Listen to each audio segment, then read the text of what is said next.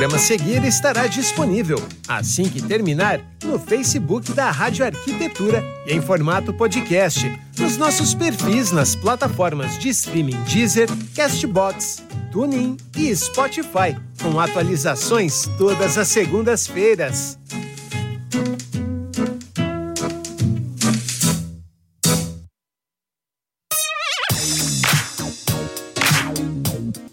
Ok, Rádio Arquitetura, Rádio das Mentes Criativas, boa tarde. Boa tarde para você conectado aqui em radioarquitetura.com.br nessa tarde de segunda-feira, agora 17 horas e 3 minutos. Tempo começando a ficar nublado de novo aqui na Grande Porto Alegre, né? Depois de uma tardezinha com sol até bacana, agora as nuvens um pouquinho mais carregadas, 18 graus e 5 décimos é a temperatura. Está começando mais um programa Arquitetura Efêmera aqui na sua radioarquitetura.com.br. Lembrando que você pode acompanhar toda a nossa programação pelo site, pelo aplicativo Radiosnet no Facebook e no YouTube. Toda a programação também disponível depois nas plataformas de streaming Deezer, Castbox, Spotify e TuneIn. Programa Arquitetura Efêmera. Hoje falando continuação da semana passada, por trás das, dos cenários de TV, curiosidades, a segunda parte. Já está aqui comigo o Steven Spielberg do Rio de Janeiro, o Stanley Kubrick do Brasil, nosso querido professor Celso Costa. Boa tarde, professor. Boa tarde, Alexandre, público da Rádio Arquitetura. Sempre um prazer estar aqui falando com vocês sobre esse assunto tão gostoso que é a cenografia, a arquitetura efêmera. Exatamente, professor. E a gente falou semana passada sobre várias curiosidades do mundo da TV e é, acabamos não falando de tudo, né? Então hoje vamos não. ir mais a fundo nos assuntos, as curiosidades por trás dos cenários de TV, né? O que a, a arquitetura efêmera, a cenografia influencia na produção uh, televisiva, professor. É, exatamente. É, o arquiteto ele tem uma função muito importante quando ele se torna um cenógrafo, né? Ele passa a trabalhar na cenografia, na produção de arte ou na direção de arte, exatamente para atender as necessidades da direção uhum. e tudo aquilo que a cena prevê. Então, por exemplo, as ações de cenas, elas, elas, elas acontecem, elas estão no texto, o arquiteto, no, no caso cenógrafo, ele vai decupa aquele texto exatamente para que ele possa é, fazer um ambiente cênico, né, aquele espaço cênico, ele, fa ele faça para que todas aquelas cenas aconteçam. Isso é no teatro, na televisão, no cinema.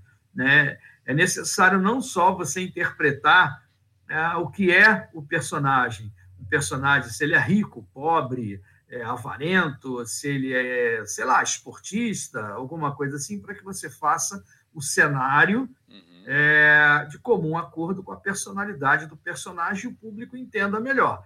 Mas também o universo ali, todo aquele espaço, ele atenda à necessidade, às necessidades das cenas que acontecem ali. Uhum. Entendeu? Eu já passei é, vários, várias situações assim interessantes é, quando a gente não tem todas as informações, e aí a gente acaba é, cometendo alguns erros. Né? Eu, quando entrei na TV Globo, lá em 90, a coisa era muito mal é, organizada, vamos chamar assim. A, a TV Globo ela tinha departamentos muito setorizadas, e, e a gente, por falta de informação, cometia muitos erros. Depois a empresa começou a entender que era importante que a informação ela circulasse mais e melhor. Uhum. Isso foi, inclusive, um dos motivos da criação do Projac. Uhum. Né? Para que você unisse todas as produções, que você unisse todo mundo, para que ficasse próximo, pelo menos próximo fisicamente, para que essa informação pudesse circular melhor. Uhum. Né? Então, isso aí foi uma coisa bastante importante para todos nós. Isso chegou a refletir na, no padrão Globo também, professor, em algum momento, ah, foi, tanto negativo quanto positivamente?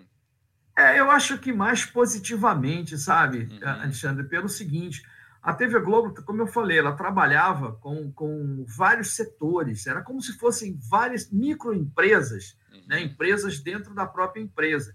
Então, por exemplo, você fazia um cenário, você construía uma peça no antigo Teatro Fênix, por exemplo. É, esse, esse não é um bom exemplo, mas assim, por exemplo, na emissora para uma novela, e você tinha, por exemplo, a Globo Tijuca, que eram os antigos estúdios Herbert Richards, né? Uhum. que faziam toda a dublagem na época. A maioria das dublagens internacionais eram feitas na Herbert Richards. E a Globo alugou uma boa parte daquele, daquela área, era ali na Tijuca, aqui, um, aqui na zona norte do Rio de Janeiro, e a TV Globo tinha um outro, fazia outras novelas ali. Então, o que, que acontece? Você tinha núcleos diferentes, empresas diferentes que construíam é, é, simultaneamente. Então, o reaproveitamento de peças, de materiais, de mobiliário, é, até de figurino, é, tudo, tudo, tudo, é, acabava sendo deixado de lado. Uhum. Entendeu? Você, pô, eu preciso de uma determinada peça. Caramba, tinha essa peça num determinado local, mas ninguém sabia, uhum. porque era uma produção totalmente independente. independente. Quando se criou o Projac, você passou a ter todas as produções juntas. Então, assim, não era muito fácil você reaproveitar, mas aumentou bastante o reaproveitamento de peças e materiais, principalmente peças, né? Uhum. É, exatamente por essa proximidade é, de todas as produções. Uhum. Então, foi uma coisa que impactou bastante, né? Foi, mesmo assim, é, a quantidade, o, o, o, o, reaproveitamento de peças era muito, muito, muito baixo. Uhum. Né? Não é uma coisa. A Globo precisava se livrar de, de espaço, precisava de espaço. Então acabava uma novela, acabava uma série, ou você entrega tudo naquela hora, ou você joga fora. Uhum. Então uhum. o reaproveitamento era muito baixo. Existe, claro, a gente fala no, uh, seguidamente aqui uh, como parâmetro a Rede Globo, porque é o parâmetro né, é. de TV aberta no Brasil. E quando a gente fala TV Globo, a gente fala quase que necessariamente em relação a novelas, que talvez seja o produto mais exportado né, da televisão brasileira. Mas também existe um outro produto, Celso, que a gente falou poucas vezes. Acho que seria interessante a gente falar que é o telejornalismo. Né? O telejornalismo também conta com a sua cenografia.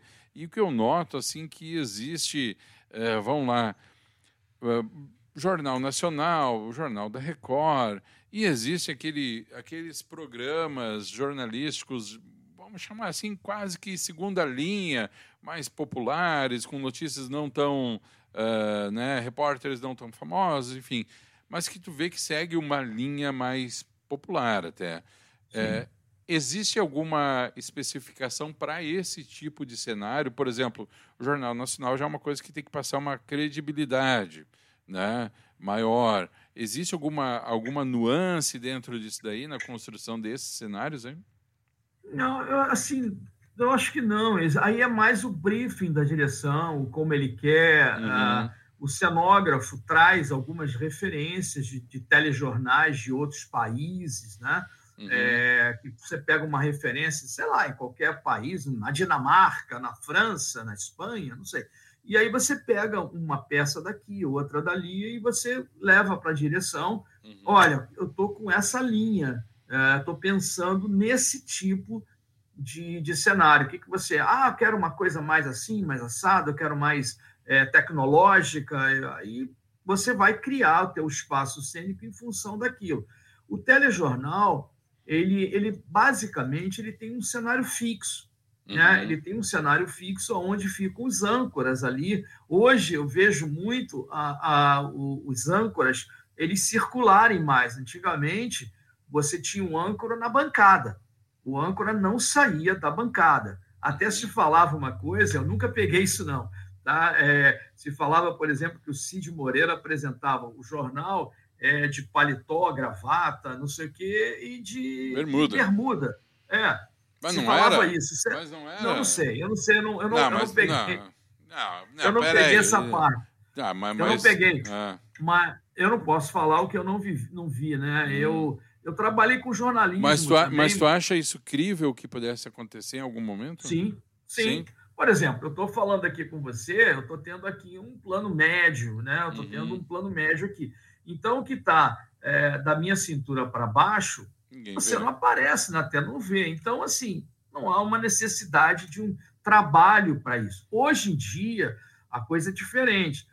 Hoje em dia você tem takes, as câmeras elas circulam. Antigamente você tinha câmeras paradas, né? Você dava um uhum. plano aberto, pegando os dois apresentadores, a bancada, o cenário, o fundo, e você tinha os planos mais fechados, fazendo um plano médio, exatamente como eu estou aqui. Aí, papapá, papapá, ele falando, às vezes um plano um pouquinho mais aberto, uhum. mas eram câmeras paradas. Hoje não. Hoje o apresentador sai da bancada, uhum. vai principalmente para a parte de previsão do tempo, alguma coisa assim, ele vai para um determinado painel e aí ele tem essa circulação. Isso para a cenografia é muito bom, porque você consegue ter um, um, um, cenário, um universo cênico ali maior. Né? Então você trabalha mais o cenário. Uhum. Né? Mas o, o, o, telejornalismo ele é relativamente pequeno. Eu tive a, a, a facilidade, graças a Deus, assim, a, a, possibilidade de visitar várias empresas assim, no Brasil inteiro, assim, de, de inteiro não, mas uma boa, boa parte das capitais, uhum. a parte do telejornal local. Uhum. E aí é, eu vi, por exemplo, tanto na Record quanto na Globo, é, de vários no Nordeste, no Sul e vários outros locais, é, o, o, espaço, o espaço dos telejornais ele é muito, muito pequeno. Uhum. Ele é muito pequeno. Né? É um trabalho bem interessante de câmera, de posicionamento de câmera, para que você aproveitasse o máximo daquilo ali.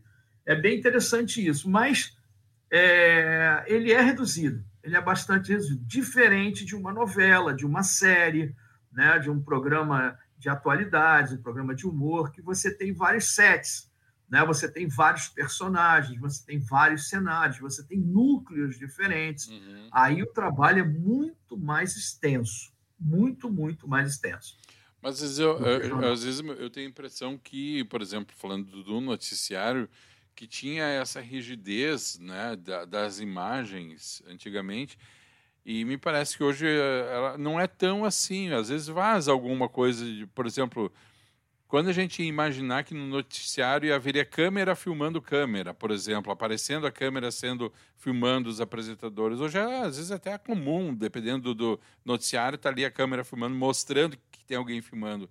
Mas isso na década ali de 80 não era, né? Era aquele plano fechado e o plano, o é. plano é. aberto, mas só o plano aberto até onde pegava os dois apresentadores e deu, né? Hoje, às vezes, é, você... hoje você consegue ver até o teto da, do estúdio, né? É, é, você consegue, você tem uma liberdade um pouco maior, né? Uhum. Eu me lembro quando o Fausto, o Fausto começou a trabalhar na Globo, é, assim, é, eu, eu nessa época, ele começou antes de 90, então eu não peguei quando o Fausto entrou na Globo.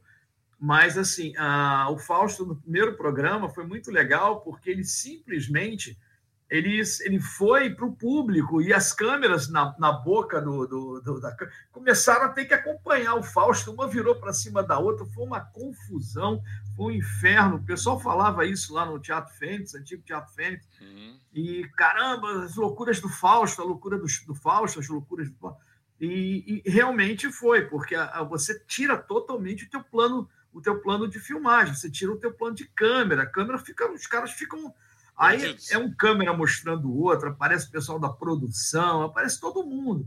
Mas virou, virou, era, era o padrão do Fausto que ele fazia no Perdidos da Noite. Uhum. Então ele veio com aquela bagagem, com aquela coisa dele, é, mais aberta, e foi muito, eu acho que foi muito bom para a Globo, porque foi um contraste aquela rigidez, aquela coisa padrão global, aquela coisa, aquela fleuma uhum, né, da Globo, uhum e de repente você tem um cara totalmente desprovido de, disso daí e quer fazer uma coisa improvisada. E eu acho que foi bem interessante. Eu acho que muito do, do sucesso do, do Fausto foi, foi por aí, sabe?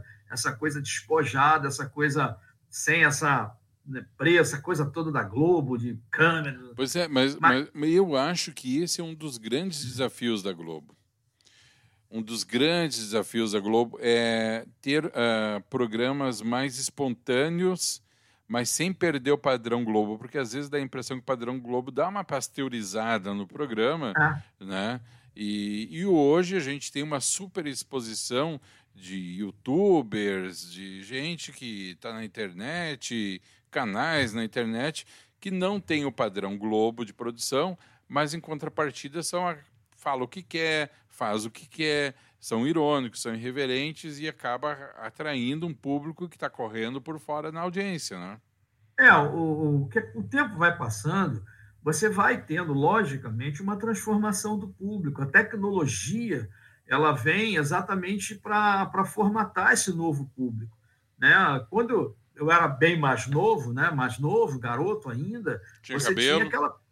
Ah, tinha cabelo, é. Isso já vai há muito vai tempo. Muito tempo você, tinha, você tinha uma outra leitura. Se você pegar uma, um, uma série, uma novela, um programa, uma coisa, sei lá, de 30 anos atrás, de 40 anos atrás, ela tem um formato totalmente diferente porque inclusive ela foi filmada para um tipo de tecnologia diferente. Uhum. Então, assim, muita coisa mudou de lá para cá, muita coisa mudou.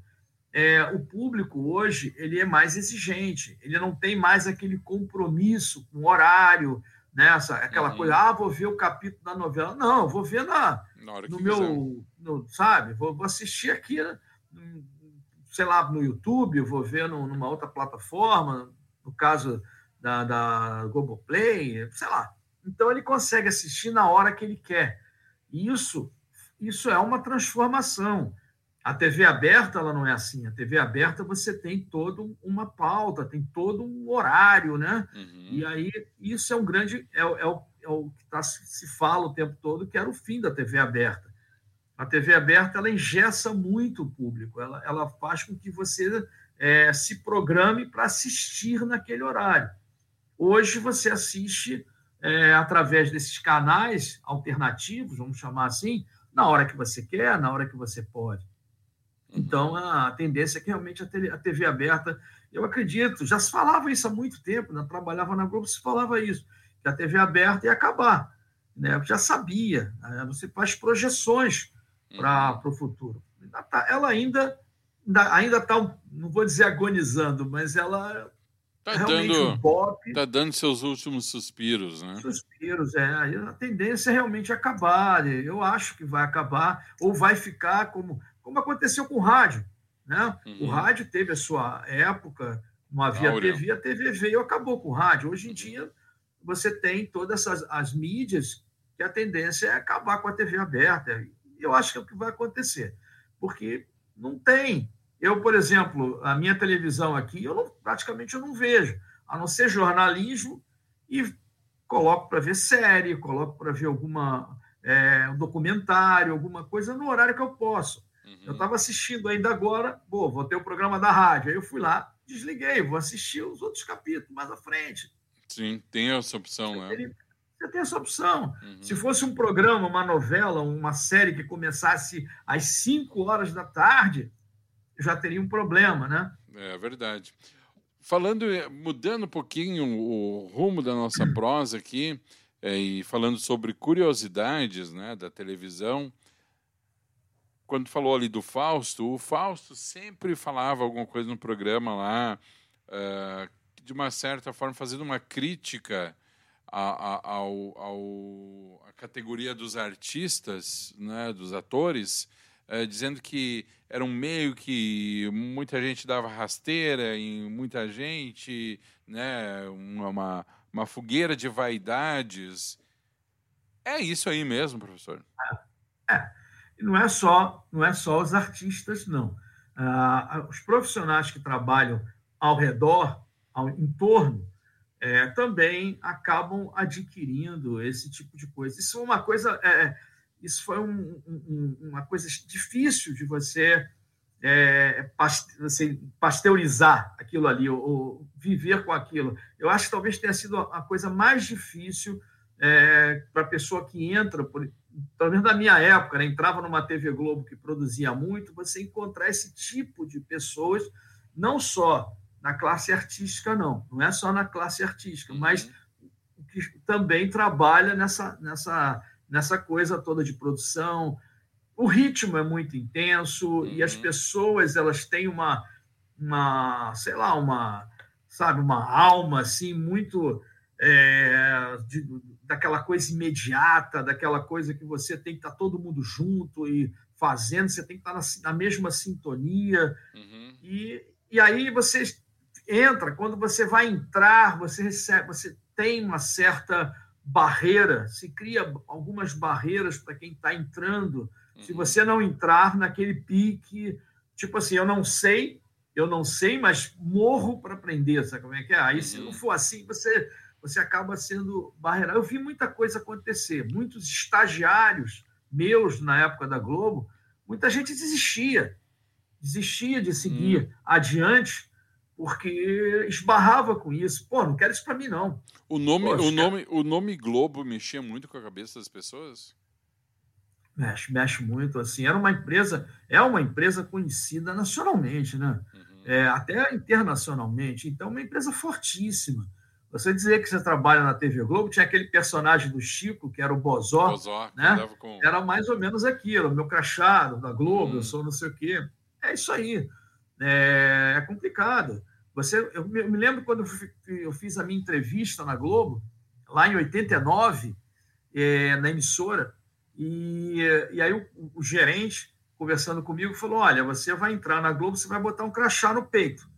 É, cuidado aí fora não é aqui dentro, não, cuidado aí fora, porque muita gente, é, não, não, vou dizer assim, mas mulheres, pessoas que querem uhum. exatamente essa, essa coisa. Eu passei por situação assim, uhum. né, de, de, a pessoa, eu estava saindo para almoçar de crachá, eu acho até que eu contei essa história para você, não sei. Não. Eu, não, uhum. é, eu saindo para almoçar de crachá, porque aquela intensidade do trabalho, você às vezes não coloca o teu crachá para dentro da roupa, esqueci, esqueci. Uhum eu usava muito blusão com bolso aqui, porque eu tinha essa mania, eu enfiava meu crachá no bolso, assim, ficava só com a cordãozinho hum. e enfiava o crachá no bolso.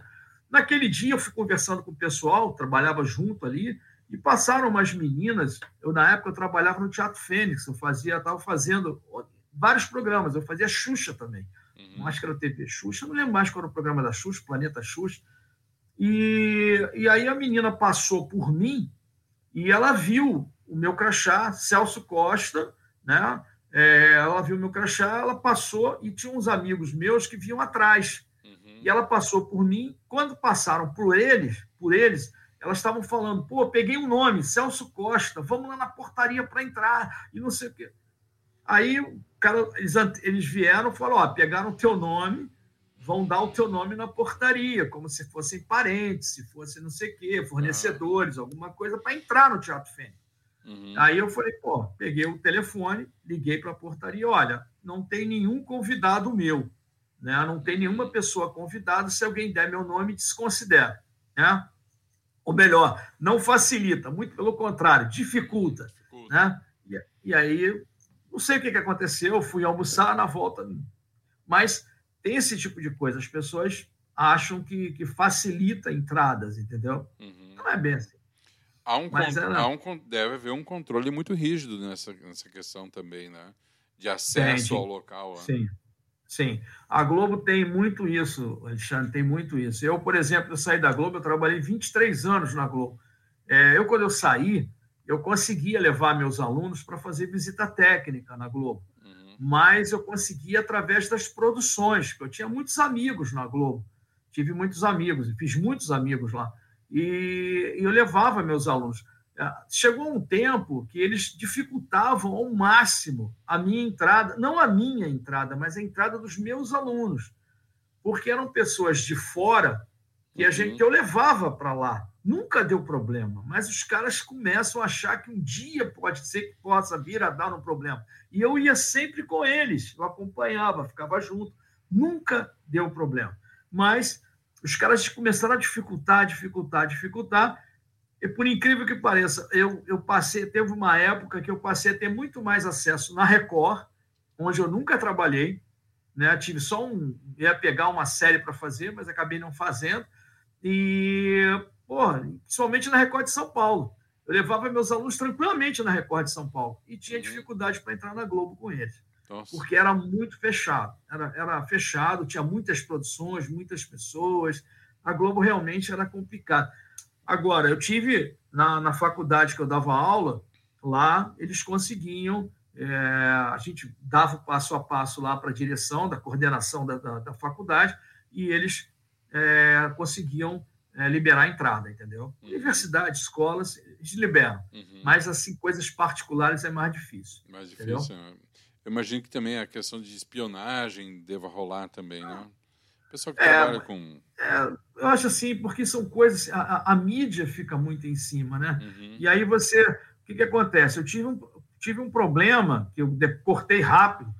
Eu estava até em São Paulo dando aula. Uma aluna minha do Rio de Janeiro, a gente entrou no Projac e a gente faz uma visita numa cidade cenográfica de uma novela que não tinha estreado. Uhum. E você não pode divulgar nenhuma fotografia, nada de um produto que ainda não estreou, uhum. porque é complicado. O ideal é nem ter visita. Você uhum. não vai fazer visita em algo que não estreou.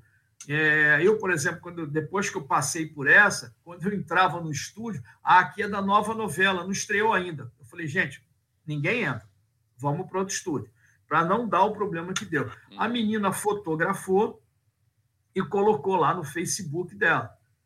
E aí o que? A nova novela da Globo que vai estrear, pá, pá, pá, E aí o cenógrafo que fez amizade com a gente me ligou, estava em São Paulo dando aula, ah, quando ela divulgou, e ele, pô, Celso, a menina divulgou, olha o problema que você. Aí eu liguei para ela e falei, ó, tira, porque você, você vai me queimar uhum. e vai se queimar. Porque. Ela era aluna, era estagiária, aluna? Ela era, ela, era design de interiores e ela, ela tinha deixado o currículo dela lá. É. Ela acabou sendo queimada. Sim, sim, sim. Exatamente por ter divulgado isso, entendeu? Coisas assim complicadas. A Globo tem isso. Muito bem. Professor Celso Costa, estamos indo para o final do programa. Temos aí alguns minutinhos que eu quero reservar para lhe agradecer publicamente aí pela sua, sua dedicação toda à rádio arquitetura. Hoje nós estamos aí encerrando mais um ciclo, né, com uhum. vários apresentadores, a rádio indo para um outro caminho, mas eu faço questão de lhe agradecer por toda a parceria, por todo o seu conhecimento que sempre trouxe aqui para os ouvintes da Rádio Arquitetura, a sua disponibilidade sempre em nos atender e lhe dizer que a gente muda um pouco o foco aqui da rádio, dá uma correção de rumo, mas as portas e os microfones continuam abertos para o senhor aí. Ah, tranquilo. Tá, assim, da mesma forma que você precisar, é, sei lá, falar um pouco da cenografia, dos bastidores, essa coisa assim, que é, que é interessante. É um mercado hoje ainda muito escondido para o uhum. arquiteto, e eu acho muito válido para quem, os ouvintes de uma rádio, uma rádio arquitetura, voltada já para esse profissional, é, é um mercado que deveria ser mais bem explorado, oferecido para os arquitetos, designers, pessoas dessa área, para que eles entendam que existem é, muitas oportunidades é, para se trabalhar dentro dessa área. Essa semana, a semana passada, né, é, eu fiquei muito feliz. Aí do sul, aí do sul da, de Curitiba, eu, que aliás, esse final de semana, esse próximo final de semana, estarei em Curitiba dando aula. É, mas assim, eu recebi um, uma, uma ligação que me deixou muito feliz. É, um aluno meu é, me ligou, falando que acabou de tinha, ia começar hoje, hoje, trabalhar numa empresa como cenógrafo em Curitiba. Uhum. E foi através do curso, é, o pesou no currículo dele. São coisas que deixam a gente bem feliz, né? Infelizmente, como eu te falei, as universidades elas não exploram essa oportunidade, esse campo de trabalho que vai do teatro, do cinema, da televisão, mas passa por estandes, decoração, festas, vitrines, Sim. shoppings. Então, você tem um campo muito grande exatamente para os arquitetos né? entrarem, se especializarem mas infelizmente, não sei porquê, não é explorado pelas faculdades. Mas. Pois então, é, mas é, eu vou lhe dizer que ainda também muitas correções, faculdade também tem muita muito que se atualizar em relação ao mercado, ao que acontece, e às vezes é um ah. pouco moroso, né? Ah. Mas enfim, Mas... professor Celso Costa, novamente, muitíssimo obrigado. Obrigado, Obrigado a vocês por tudo. Aí. Lembrando aos nossos ouvintes e quem nos acompanha após o programa que todo o conteúdo produzido dentro do programa Arquitetura Efêmera está à disposição de todos no Facebook, no YouTube, nas plataformas de streaming Deezer, Castbox, Spotify e Tunin. É só entrar lá, procurar por Arquitetura Efêmera, que tem um, muito conteúdo, muito conteúdo mesmo à sua disposição. Professor, um grande abraço, novamente muito obrigado, uma ótima semana. Para você também. Forte abraço a todos. Muito obrigado. Professor Celso Costa, em mais uma edição do programa Arquitetura Efêmera, aliás, última edição do programa, né? Programa encerra hoje também, hoje falando sobre por detrás dos cenários de TV, as curiosidades da televisão, a segunda parte. Agora 17 horas e 33 minutos, com o final do programa, eu também vou encerrando aqui a programação ao vivo da Rádio Arquitetura nesta segunda-feira, desejando para você uma ótima segunda-feira, uma ótima noite, um bom descanso, um bom final de tarde. Você fica agora com a programação automática da rádio e eu volto amanhã às oito e meia da manhã aqui na sua radioarquitetura.com.br, a rádio das mentes criativas.